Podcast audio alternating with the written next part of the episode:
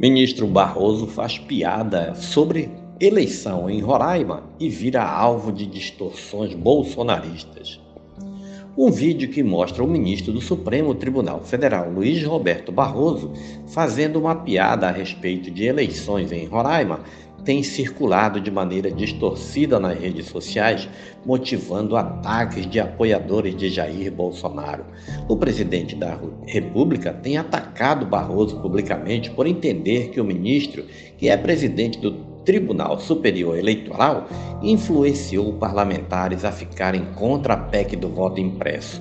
A proposta foi derrotada no plenário da Câmara dos Deputados nesta terça-feira.